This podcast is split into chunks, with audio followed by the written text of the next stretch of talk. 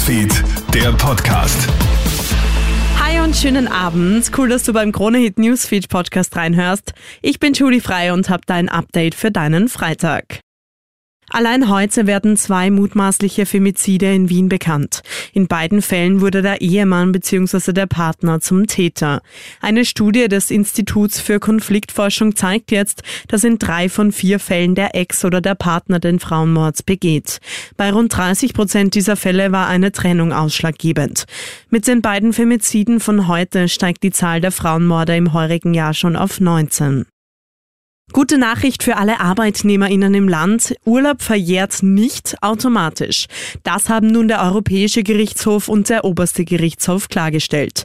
Bisher ist man davon ausgegangen, dass nicht verbrauchte Urlaubstage nach drei Jahren automatisch verfallen. Das geht künftig nicht mehr. Das Gericht nimmt hier die Chefs und Chefinnen in die Pflicht, sagt ÖGB-Arbeitsrechtsexperte Michael Trinko. Der Arbeitgeber muss einerseits den Arbeitnehmer oder die Arbeitnehmerin auffordern, diesen Urlaub zu verbrauchen und andererseits andererseits ihn auf den Verlust der Urlaubstage hinzuweisen. Wird man vom Arbeitgeber nicht darauf hingewiesen, dann verjähren diese Urlaubstage auch nicht, sprich man verliert seine Urlaubstage nach drei Jahren nicht.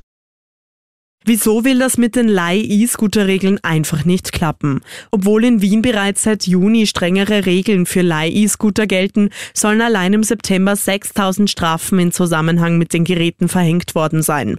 Am meisten Ärger gibt es noch immer wegen falsch abgestellter Scooter, die den Gehweg blockieren.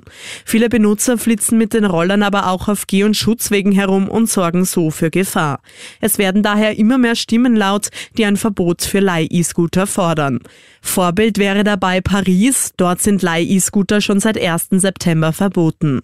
Verkehrspsychologe Gregor Bartel. Wenn der E-Scooter verboten würde, dann wird es in Österreich wenig Menschen geben, die ihm eine Träne nachweinen. Man hat es versucht. Es hat offenbar nicht mit der nötigen Disziplin geklappt. Wenn dann früher oder später mal ein Verbot ausgesprochen wird, muss man das als demokratische Entscheidung akzeptieren.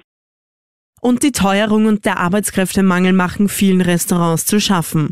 Das Land Niederösterreich kündigt daher heute eine Wirtshausprämie an. Für die Übernahme oder Neueröffnung eines Gasthauses gibt es 10.000 Euro. Voraussetzung ist, dass auch regionale Speisen und Getränken angeboten werden. Vier Millionen Euro stehen für das Paket zur Verfügung, so Niederösterreichs Landeshauptfrau Johanna Mikl-Leitner. Unsere Wirtshäuser sind soziale Treffpunkte, Treffpunkte, wo man gerne plaudert, wo man gerne feiert, wo man aber auch trauert.